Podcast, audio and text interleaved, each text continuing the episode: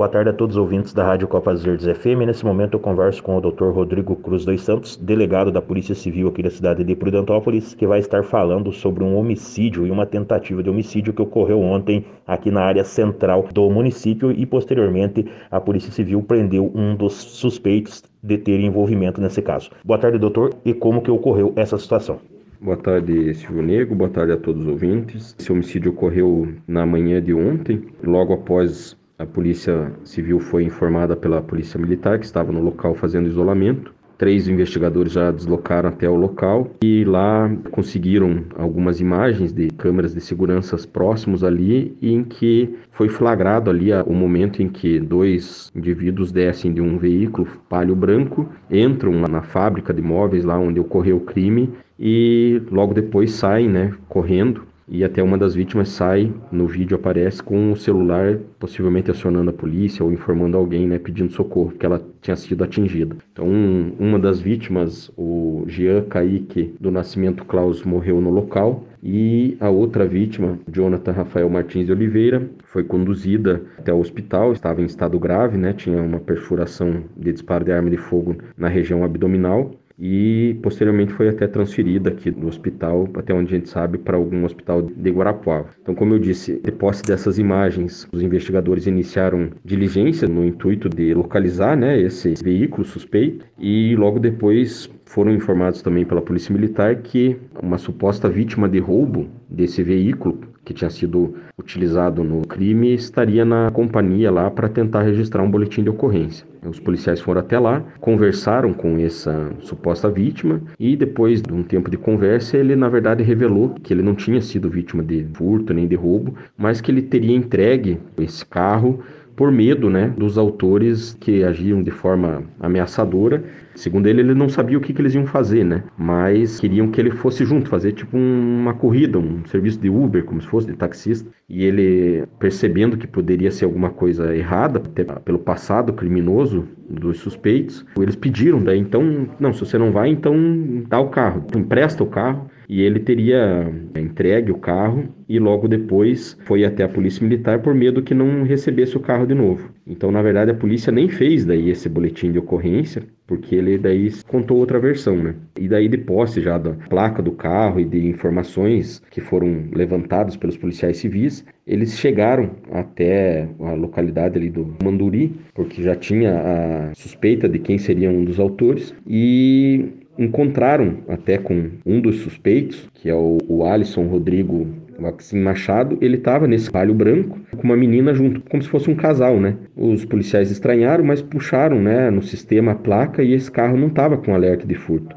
Então eles ficaram, num primeiro momento, não conseguiram identificar que seria o autor, porque a gente não tinha ainda quem seria, né, esse suspeito, a autoria, e liberaram. E logo depois veio a informação daí por outro policial civil que estava no local lá fazendo o isolamento, né, e, e aguardando a perícia, passando a placa do palio que ele estava analisando melhor as imagens e conseguiu identificar qual seria a placa do carro. E aí os policiais perceberam que era aquele carro que minutos antes eles tinham abordado e seguiram em direção a uma olaria que tem ali próxima à BR e lá chegando na casa que era dessa menina que estava junto quando o carro foi abordado, e lá, no momento em que chegaram os policiais, os dois suspeitos, o Alisson Rodrigo Machado e o Marcos Luciano Rosa, correram né, em direção a um matagal que tinha lá atrás da casa. Os policiais correram também, fizeram um disparo de alerta né, para que eles parassem. Um deles, que é o Alisson, não parou, continuou correndo, possivelmente com a arma do crime e o outro acabou caindo. Uma vala que tem lá muito grande, que é extraído argila, né? Como eu disse, é numa cerâmica. E aí se entregou. Aí os policiais conseguiram fazer a abordagem e prenderam ele, né, em flagrante. Depois disso foram conduzidos, né, essas testemunhas para a delegacia aqui conversando, né, nós analisando as imagens aqui, até eu junto, daí a gente percebeu que as roupas que eles utilizavam eram roupas tipo de, de exército, roupas camufladas, uma gandola e calças e até um chapéu bem característico como se fosse uma farda do exército. Aí nós retornamos na casa lá, onde eles foram abordados e fugiram, né? E encontramos até mais um casal lá, que seria a irmã e o cunhado dessa menina que estava no carro e que estaria até se relacionando com um dos suspeitos ali e fizemos buscas na casa e lá localizamos escondidas no forro da casa essas roupas utilizadas no crime, essas fardas do exército. Também localizamos dois estojos de munição calibre 38 que são compatíveis possivelmente com a arma utilizada para cometer o crime, porque lá no local não tinha cápsulas, né? Então é a característica de revólver que não ejeta a cápsula, então fica tudo num tambor ali. Até pelo número de disparos que nos foi passado, é, bate, vamos dizer assim, com a capacidade máxima do revólver, que seria seis disparos. Então, depois disso, a gente conduziu também esse cunhado dessa outra testemunha ali. Ambos colaboraram assim, com a investigação, mais até a menina que estaria junto com um dos suspeitos nos mostrou vídeos e foram anexados ao procedimento em que mostra que nos, nos dois dias antes os suspeitos estavam lá na casa com eles ali, vamos dizer, confraternizando, né? Então, assim, os dois suspeitos já estão identificados. Acredito que nos próximos dias aí esse suspeito foragido vai ser preso e queria assim elogiar muito o trabalho dos policiais envolvidos nesse procedimento, porque é uma mudança que a gente já esperava e só foi possível isso devido à assunção aqui do DEPEN da cadeia municipal, porque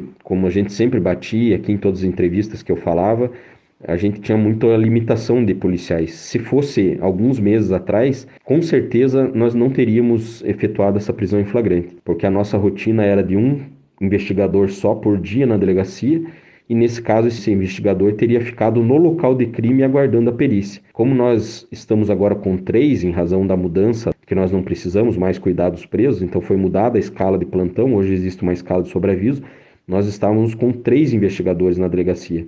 E isso possibilitou que graças ao empenho dos policiais que desde o primeiro momento não pararam as diligências, não almoçaram, não mediram esforços para conseguir prender pelo menos um desses suspeitos e o outro já está identificado. Doutor, esse suspeito que foi preso, ele assumiu a autoria do crime, ele falou a possível motivação? Não, ele negou até a participação no crime, né? Negou até que tivesse lá no local. Eu fiz diversas perguntas no interrogatório, ele se contradisse em muitas delas, né? Uma hora falava que não estava, outra hora falava que o pessoal lá da casa não tinha nada a ver, mas ele negou qualquer participação, negou inclusive em conhecer o outro suspeito. Doutor, qual é o procedimento agora em relação ao que foi preso e o que encontra-se foragido? Nós temos 10 dias para concluir esse inquérito, né, porque se trata de um inquérito de réu preso. Nós esperamos nos próximos dias aí até a conclusão prender esse segundo autor, né? Nós já estamos representando pela prisão preventiva dele. Como eu disse, né, o que a gente espera é que logo esse segundo autor também esteja atrás das grades.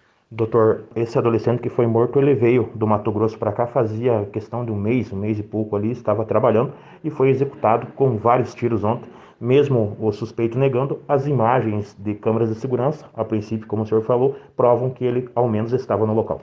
Nós não temos dúvida, né? A Polícia Civil não tem dúvidas que um dos autores é esse rapaz que está preso, né? Esse Marcos, e que o outro também é o que já foi identificado, que é o Alice. As imagens, como eu disse, são nítidas em mostrar que eles estavam com roupas camufladas e essas roupas foram encontradas lá no local onde um deles estava.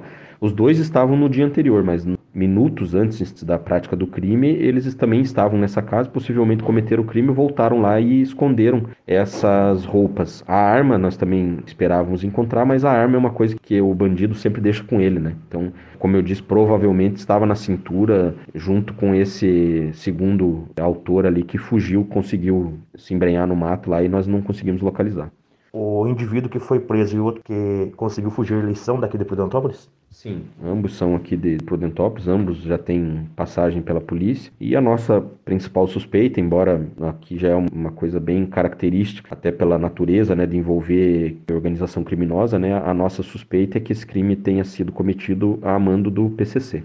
Doutor, agradeço a sua participação e deixo os microfones da Rádio Copas Verdes abertos para suas considerações finais. Eu mais uma vez agradeço a sua visita aqui e me coloco à disposição para sempre que tiver qualquer dúvida aí o pessoal. Até outra coisa que eu queria agradecer e que eu não te dei ainda esse feedback de que aquelas entrevistas que a gente fez relativos aos golpes que estavam sendo aplicados, é, numerosos, a gente já sentiu aqui na delegacia uma, uma diminuição efetiva mesmo, assim, reduziu talvez mais do que a metade das pessoas que têm é, nos procurado aqui na delegacia e registrado o boletim de ocorrência, então isso prova do alcance da rádio e dessa questão que a gente consegue orientar as pessoas, evitar né, que sejam vítimas desse tipo de crime.